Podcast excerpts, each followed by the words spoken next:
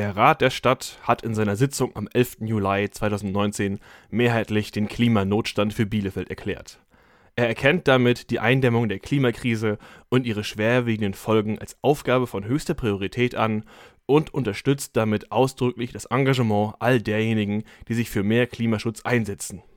Die Fachausschüsse werden sich nach den Sommerferien mit den inhaltlichen Vorgaben aus der Beschlussfassung zum Klimanotstand befassen. Und damit, liebe Hörerinnen und Hörer, herzlich willkommen zu einer neuen Folge von Der ganz formale Wahnsinn. Es tut mir leid, dass ich da ein bisschen amüsiert klang bei diesem wichtigen Thema, aber das hat diese Note, die ich auf der Seite der Stadt Bielefeld gefunden habe, einfach in der Form direkt hergegeben. Ähm, mein Name ist Andreas Herrenwille und mein Gesprächspartner für dieses Thema, das Thema Klimaschutz, Nachhaltigkeit, ökologisches Bedenken in Organisationen, ist Organisationssoziologe Stefan Kühl. Hallo, Herr Kühl. Hallo, Herr Herrenwille. Was halten Sie davon, ähm, gleichzeitige Darstellung von dringender Notwendigkeit. Es ist Notstand und wir befassen uns damit nach den Sommerferien. Ja, ist äh, nett. Äh, man könnte sagen, ähm, Verwaltung trifft auf ähm, Krise. Ähm, und, und zwar in der Situation, wo, wo ja alle wissen, dass ähm, natürlich das sehr schön ist, wenn eine Stadt auch was für Nachhaltigkeit tut. Aber diese Kombination zwischen äh, einem Ausrufen eines Notstandes und der Vertagung auf die Zeit nach den Sommerferien ist natürlich schon auch ein sehr netter Selbstwiderspruch, ähm, was aber eben auch deutlich macht, dass äh, dahinter sehr viel Symbolpolitik äh, steckt. Man möchte durch den Begriff Notstand deutlich machen, wie wichtig einem das ist.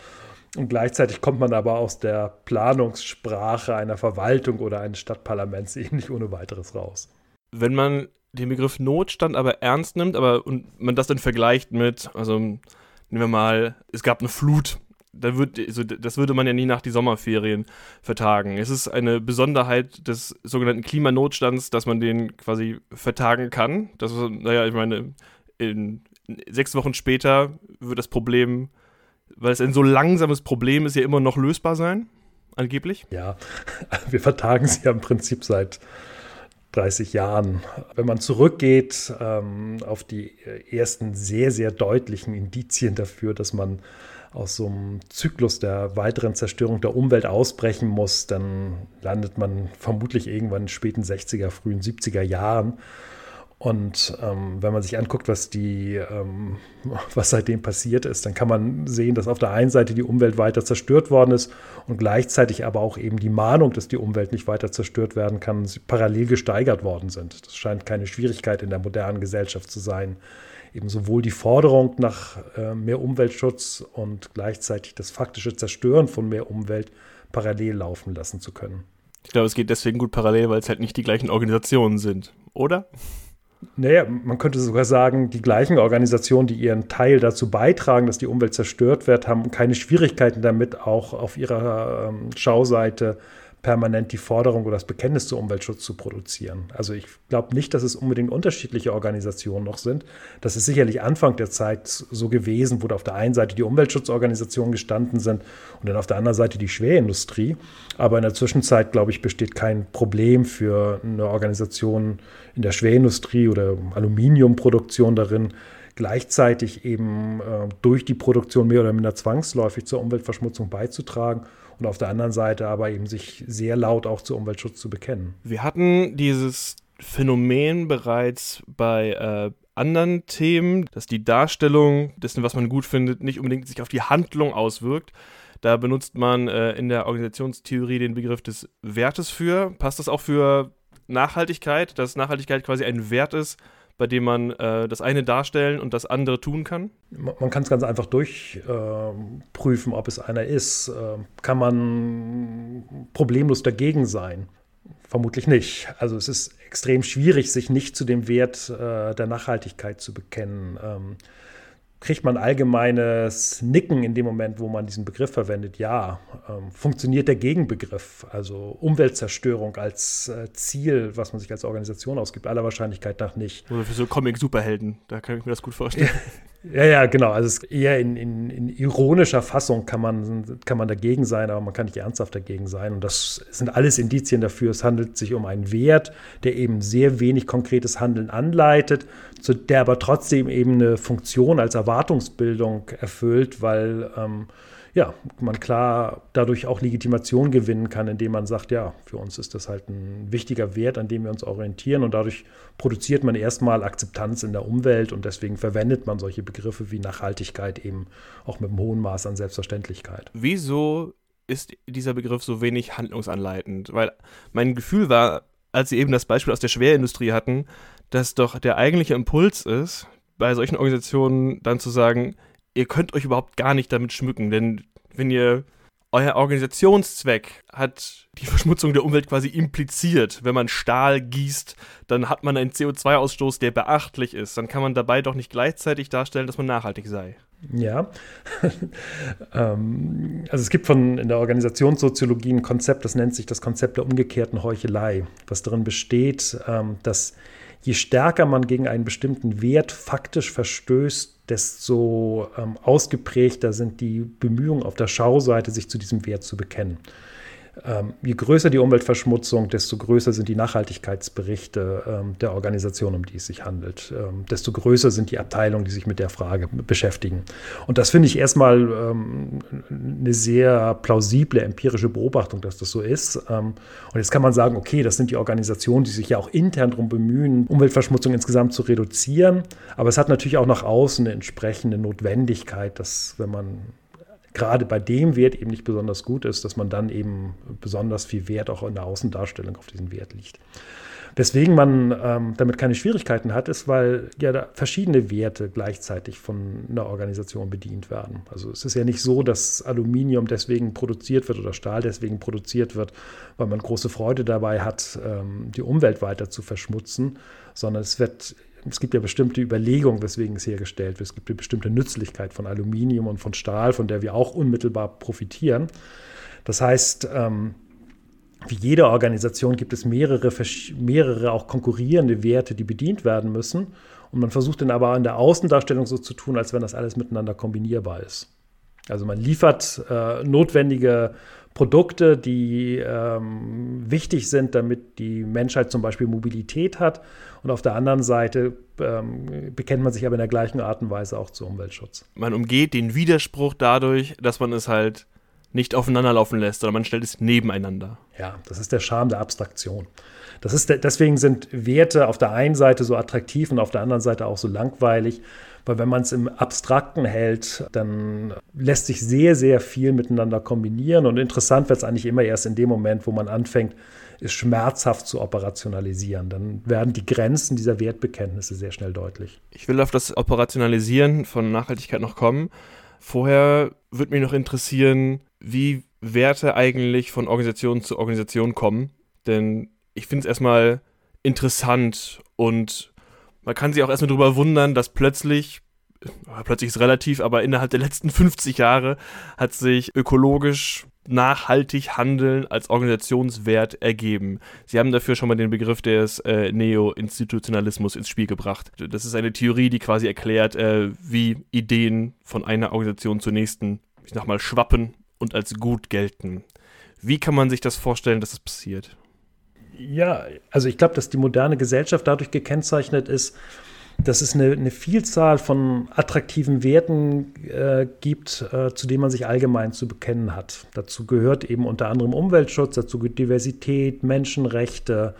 Das sind äh, Wertformulierungen, die haben sich in der modernen Gesellschaft durchgesetzt, sodass selbst Diktaturen in der Zwischenzeit keine Schwierigkeiten damit haben, ähm, sich äh, zu, zu Wert wie Menschenrechte oder ähm, Mitbestimmung der Bevölkerung zu bekennen. Und diese Werte, die in, auf der Ebene der, der modernen Gesellschaft sich durchgesetzt haben, die werden halt von den Organisationen aufgegriffen, weil sie unter Legitimationsdruck stehen, wenn sie sich dazu nicht bekennen. Natürlich ist es irgendwie klar, erstmal ist es Aufgabe der Politik, bestimmte Sachen an der Stelle durchzusetzen. Aber die Unternehmen ähm, haben eben auch eine Notwendigkeit in ihren Außendarstellungen, diese Werte mitzutragen. Und das führt dann halt zu so paradoxen Effekten, dass Unternehmen, die beim besten Sinne äh, nicht demokratisch organisiert sind, sondern im Prinzip aus den Kapitalverhältnissen sich bestimmte äh, ja, Anweisungsrechte äh, ergeben, dass die sich zu Demokratie bekennen als Wert. Und zwar auch Demokratie in der Organisation. Und das führt eben dazu, dass Organisationen dazu beitragen, ähm, diese, diesen Wert Umweltschutz zu pflegen, auch wenn sie vielleicht intern ähm, und nicht gerade zu den Organisationen gehören, von denen man die Rettung der Welt äh, erwarten kann. Sie haben gerade beschrieben, dass da dieser Legitimationsdruck besteht. Wo kommt der eigentlich her? Ist das dann einfach so die, die soziale Umwelt der Organisation? Ist das die Gesellschaft? Sind das andere Organisationen? Alles zusammen? Wer baut Legitimationsdruck auf? Ich glaube, das ist eine, eine, Sache, die man als äh, Manager, Managerin in der Organisation relativ äh, schnell bemerkt. Wenn man sich lediglich darum kümmert, ein gutes Produkt zu machen und nicht dafür zu sor sorgt, dass die Organisation nach außen dasteht, dann hat man halt bestimmte Probleme. Es äh, wird in den Massenmedien ignoriert oder schlecht dargestellt. Man ist für Mitarbeiter nicht in der gleichen Art und Weise attraktiv. Und ähm, dementsprechend gehört sicherlich als eine zentrale Aufgabe von Organisationen immer mit dazu, sich hübsch zu machen. Und zum Hübschmachen gehört eben auch die Bekennt, das Bekenntnis zu den im Moment gerade in der Gesellschaft gepflegten Werte. Man kann das an dem Begriff der Diversität gut beobachten. Das ist sicherlich ein Wert, der vor 20 oder 25 Jahren noch keine so große Rolle gespielt hat, aber in dem Moment, wo er sich im politischen Diskurs durchsetzt, ähm, dauert es fünf, sechs, sieben Jahre und dann hat man genau die gleichen Proklamationen dann auch in Organisationen, sodass es ganz selbstverständlich dazu gehört, dass in den Leitbildern jetzt auch der Diversitätsbegriff zu finden ist. Und beim Nachhaltigkeitsbegriff ist es genauso gewesen. Der ist erstmal aus der Politik rausgekommen, dann halt von bestimmten politischen Organisationen propagiert worden und dann folgen halt irgendwann Unternehmen, Verwaltung, Schulen, Universitäten und geben sich eben auch alle ein Nachhaltigkeitsleitbild. Man merkt in ihrer Wortwahl, also es geht gerade die ganze Zeit immer noch um die Oberflächlichkeit. Äh, sie sprechen von den Leitbildern, sie sprechen davon, dass man es schön darstellt und sie haben davor angezeigt, dass die Übersetzung von Werten in Handlung und die Ideen auf die operative Ebene zu bringen, dass das schmerzhaft ist. Ich kann mir gut vorstellen, dass das schmerzhaft ist, aber wo liegen da die Probleme? Wie kann man das, was fällt Ihnen konkret ein? Wo liegt der Schmerz da drin, echte Anleitung für die operative Ebene zu geben?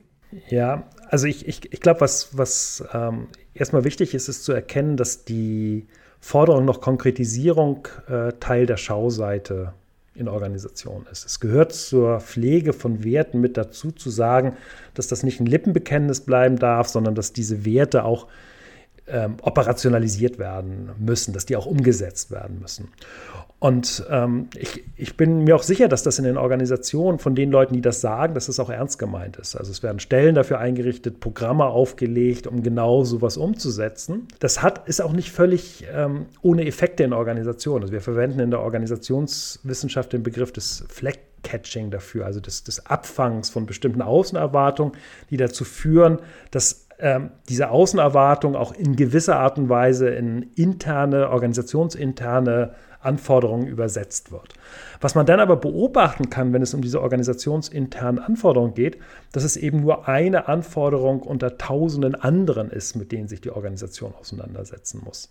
Also es gibt keinen Automatismus der Umsetzung von bestimmten Erwartungen, sondern die werden dann halt häufig klein gearbeitet, sodass von dem, was nachher am Ende konkret rauskommt, ja, ich will nicht sagen, dass es Symbolpolitik ist, aber dass es eben keine, in der Regel keine grundlegenden Effekte in der Organisation produziert, wie vieles andere auch keine grundlegenden Effekte in Organisationen erfüllt, wenn sowas rangetragen wird, sondern es ist eben eine Maßnahme, wo dann halt der Abfall ein bisschen besser sortiert wird oder Energiesparmaßnahmen aufgegriffen werden, die dann eben als Darstellung der Konkretisierung nach außen getragen werden, aber ja nicht dazu führen, dass die Unternehmen, Verwaltungen oder Hochschulen dann andere werden, als sie vorher gewesen sind, sondern da ist, das sind im Prinzip kleinere Maßnahmen, die dazu beitragen, dann nachher auf der Schauseite das Nachhaltigkeitspostulat zu hinterlegen mit Beispielen für eine Umsetzung in der Organisation. Ähm, wo ich mein Einstiegsbeispiel her hatte. Ich war eigentlich auf der Suche nach äh, einer Entscheidung des Rats der Stadt Bielefeld, von der ich weiß, dass sie sie getroffen haben. Ich habe sie nur noch nicht gefunden. Und das passt, glaube ich, an dieser Stelle. Und zwar, man hat sich äh, als Programm auferlegt, dass alle Beschlüsse, die man trifft, überprüft werden sollen auf ihre Klimaverträglichkeit. Also wenn man ein neues Gewerbegebiet erschließt, dann muss das mitgeprüft werden. Und für andere Arten von Entscheidungen trifft das auch zu. Wie bewerten Sie dass wenn man es quasi in den Prozessen mit einarbeitet, dass es dass einfach ein Aspekt ist, der mit beachtet werden muss. Ja, in der Regel, in der Regel führt das zu so einer Art Vervielfältigung von ähm, Checklisten und äh, Stellen in Organisationen. Es gibt dann halt irgendwann eine spezielle Referatstelle dafür, ähm, die Nachhaltigkeitsüberprüfung äh, vorzunehmen. Und ähm, damit wird letztlich dieses Interesse der, der Nachhaltigkeit oder des Umweltschutzes halt in bestimmten Positionen innerhalb der Organisation konzentriert. Das ähm, ist, ist schon so, dass es natürlich in dem Moment, wo das denn gemacht wird, dann haben, hat das schon einen gewissen Effekt. Man erkennt aber ähm, eine gewisse organisatorische Souveränität im Umgang mit diesen dann häufig auch bürokratisierten Anforderungen. Ich kenne das aus Projekten in der Entwicklungszusammenarbeit wo eben regelmäßig auch die entsprechenden Checklisten ausgeführt, ausgefüllt werden müssen, wo es denn um, um ähm, Förderung von, von Frauen geht oder Einhaltung von bestimmten Umweltstandards. Ähm, da gibt es dann die Checklisten-Experten, die das dann abhaken und ganz selten gelingt es dann, dann wirklich mal in einen neuartigen Diskurs einzutreten, sondern es ist eher so eine Routinetätigkeit, die, mit auch, die, die auch mit abgearbeitet wird. Das heißt, es gibt schon, schon einen gewissen Aufmerksamkeitsfokus, aber es führt eben auch zu einer zunehmenden Bürokratisierung der Abstimmungsprozesse in den Organisationen. Völlig unsoziologisch. Ist das nicht total traurig eigentlich?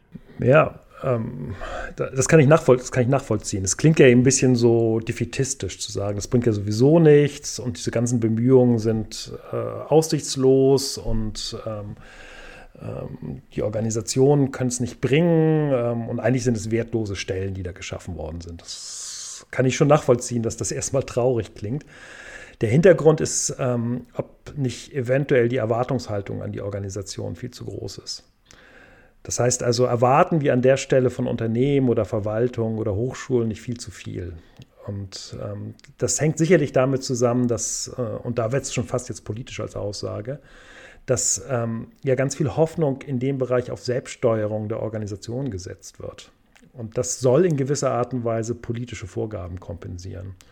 Und ich bin an der Stelle eher der Meinung, ähm, dass das eine Erwartungshaltung ist, die man nicht an die einzelnen Organisationen rantragen soll, sondern die entschieden an die Politik rangetragen werden soll. Das heißt also, wenn es darum geht, solche Nachhaltigkeitspostulate ernst zu nehmen, ja, dann lässt sich das eben nicht kombinieren mit einer bestimmten Form der ähm, Wirtschaftssteuerung, die wir im Moment in der Bundesrepublik Deutschland haben, sondern da ergeben sich bestimmte politische Konsequenzen raus, die sich die meisten Parteien im Moment nicht trauen zu gehen. Und deswegen findet eben das statt, was man dann berechtigterweise eben als ähm, ja, Heuchelei von Organisationen darstellen kann, ähm, ja, dass eigentlich weitgehend so weitergemacht wird und die Organisation zwar irgendwie am Wertediskurs sich anpassen, aber berechtigterweise auch aufgrund von Konkurrenzsituationen, die zum Beispiel in der Wirtschaft bestehen, jetzt nicht unbedingt mit bestimmten Umweltschutzmaßnahmen sich hervortun wollen. Und das umgeht man, indem es quasi nicht nur einfache Vorgaben gibt oder indem es nicht nur Werte gibt, an denen man sich irgendwie orientieren kann, sondern ja, sobald quasi Auflagen gesetzliche Auflagen bestehen, dann muss man mit denen quasi umgehen. Ne? Da hat die Organisation gar keine andere Wahl. Ja, also im, im Prinzip solche Formen von, von Selbstverpflichtungen oder man muss irgendwie ein Programm erstellen, die werden halt häufig auf der Ebene der Schauseite der Organisation abgehandelt. In dem Moment, wo man es mit Gesetzen zu tun hat, also bestimmte ähm, Vorgaben für Umweltstandards gemacht werden. Das kann die Organisation nicht auf der Schauseite abhandeln, sondern das muss operativ umgesetzt werden, weil sie sich ansonsten eben strafbar machen man, man, kann ja mit guten Argumenten dafür plädieren, dass äh, auch noch die nächsten Generationen irgendwie eine Chance haben, auf dieser Erde einigermaßen sinnvoll zu leben. Ich glaube aber nicht, dass das über Selbstverpflichtungen oder moralische Bekenntnisse möglich ist, sondern es erfordert eben doch sehr rigide politische Eingriffe, zu der eben im Moment äh, keine Bereitschaft existiert, weil das eben auf Kosten von anderen auch vielleicht wichtigen Werten wie zum Beispiel Lebensgenuss oder Mobilitätsanforderungen geht. Und ähm, deswegen werden diese Ansprüche eben auf Organisationen abgewälzt, die das aber in der Art und Weise nicht erfüllen können. Also es wäre, wäre naiv zu glauben, dass Unternehmen von sich aus ähm, bestimmte Umweltschutzstandards durchsetzen, die über das hinausgehen, was gesetzlich verlangt wird, ähm, weil sie damit eben doch in ja, Nachteile gegenüber Konkurrenten hätten und dann auf ganz andere Probleme stoßen würden. Also ich glaube, es ist eine politische Frage, es ist keine Frage, die die einzelnen Organisationen lösen können. Damit Nachhaltigkeit in Organisationen auch bindend umgesetzt wird, braucht es, sehr überraschend, bindende Entscheidungen, die aber nicht aus der Organisation selbst kommen können, sondern wahrscheinlich durch die Politik vorgegeben werden müssen. Dankeschön, Stefan Kühl, für Ihre Einschätzung. Ich bedanke mich auch. In der nächsten Folge kommen wir tatsächlich schon zum Ende der zweiten Staffel. Wir machen einen kleinen Blick zurück und greifen nochmal einzelne Elemente heraus aus den 15 Folgen, die hinter uns liegen. Und wir geben auch einen kleinen Blick in die Zukunft, denn wir haben schon ein paar Ideen, womit wir uns in unserer dritten Staffel beschäftigen wollen. Bis dahin, mein Name ist Andreas Herrenwille. Ich danke fürs Zuhören. Tschüss!